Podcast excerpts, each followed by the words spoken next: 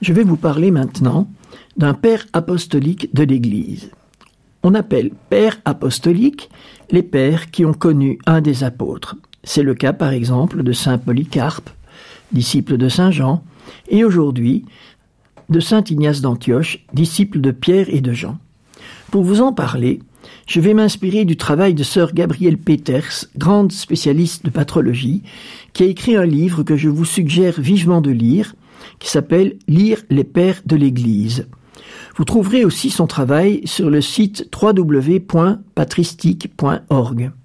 La connaissance des pères de l'Église est essentielle pour nous, chrétiens du XXIe siècle. Je vous rappelle qu'elle est à l'origine de la conversion de Saint John Henry Newman et qu'aujourd'hui encore, beaucoup de chrétiens évangéliques redécouvrent les racines de leur foi en lisant les pères. De plus, un peu de lecture spirituelle tous les jours va nourrir votre relation à Dieu et vous aider à progresser en sainteté. Ignace d'Antioche, aussi appelé Théodore, n'est connu directement que par les sept lettres qu'il a écrites alors qu'il était en route vers le martyr à Rome, condamné aux bêtes pendant la persécution de l'empereur Trajan. Eusèbe de Césarée nous parle d'Ignace. On en déduit qu'il est né vers l'an 35 en Syrie et qu'il a été le troisième évêque d'Antioche après Pierre et un certain Évode. À l'époque, Antioche est la troisième ville de l'Empire romain avec quelques 500 000 habitants. En fait, si on ne connaît pas beaucoup de détails de sa vie, les sept lettres d'Ignace d'Antioche nous dévoilent le fond de son âme. C'est un magnifique témoignage de vie chrétienne du premier siècle. Ignace est sur le chemin de Rome, enchaîné à dix soldats qu'il appelle ses léopards.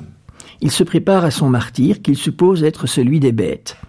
Il écrit à sept églises sur sa route, aux Éphésiens, aux Magnésiens, aux Tralliens, aux Romains et, à Troas, il écrit aux Philadelphiens, aux Smyrniotes, c'est-à-dire les habitants de Smyrne, et une lettre personnelle à son ami Saint Polycarpe, évêque de Smyrne. C'est la lettre aux Romains qui est la plus belle. Ignace leur écrit pour les supplier de ne rien faire pour lui éviter le martyr qu'il voit comme la grâce de sa vie. Il les exhorte en écrivant Je crains que votre charité ne me fasse tort. Jamais je ne retrouverai une pareille occasion d'aller à Dieu. Si vous vous taisez, je deviendrai une parole de Dieu. Mais si vous aimez trop ma chair, je ne serai plus qu'une voix. Je vous demande qu'une seule chose, c'est de laisser offrir à Dieu la libation de mon sang, tandis que l'autel est encore prêt. Alors, réunis tous en cœur par la charité, vous pourrez chanter avec le Christ Jésus une hymne à Dieu le Père pour avoir daigné faire venir l'évêque de Syrie du levant au couchant. Il est bon de se coucher loin du monde en Dieu pour se relever en lui. Donc vous avez compris que, en fait, les chrétiens de Rome voulaient intercéder pour qu'il soit épargné étant donné son grand âge, etc. Mais lui voulait absolument mourir martyr. Il compare son martyr à une Eucharistie. Laissez-moi devenir la pâture des bêtes, écrit-il. C'est par elle qu'il me sera donné d'arriver à Dieu. Je suis le froment de Dieu et je suis moulu par la dent des bêtes pour devenir le pain immaculé du Christ. Pour lui, mourir martyr, c'est une nouvelle naissance. L'empêcher d'aller au martyr, c'est le tuer, c'est l'empêcher de naître à la vie. Il écrit encore. Il m'est bien plus glorieux de mourir pour le Christ Jésus que de régner jusqu'aux extrémités de la terre. C'est lui que je cherche. Il est mort pour nous. C'est lui que je veux, qui est ressuscité pour nous. Voilà le moment où je vais être enfanté. De grâce, frère, épargnez-moi. Ne m'empêchez pas de naître à la vie. Ne cherchez pas ma mort. Laissez-moi arriver à la pure lumière. C'est alors que je serai vraiment homme. Permettez-moi d'imiter la passion de mon Dieu.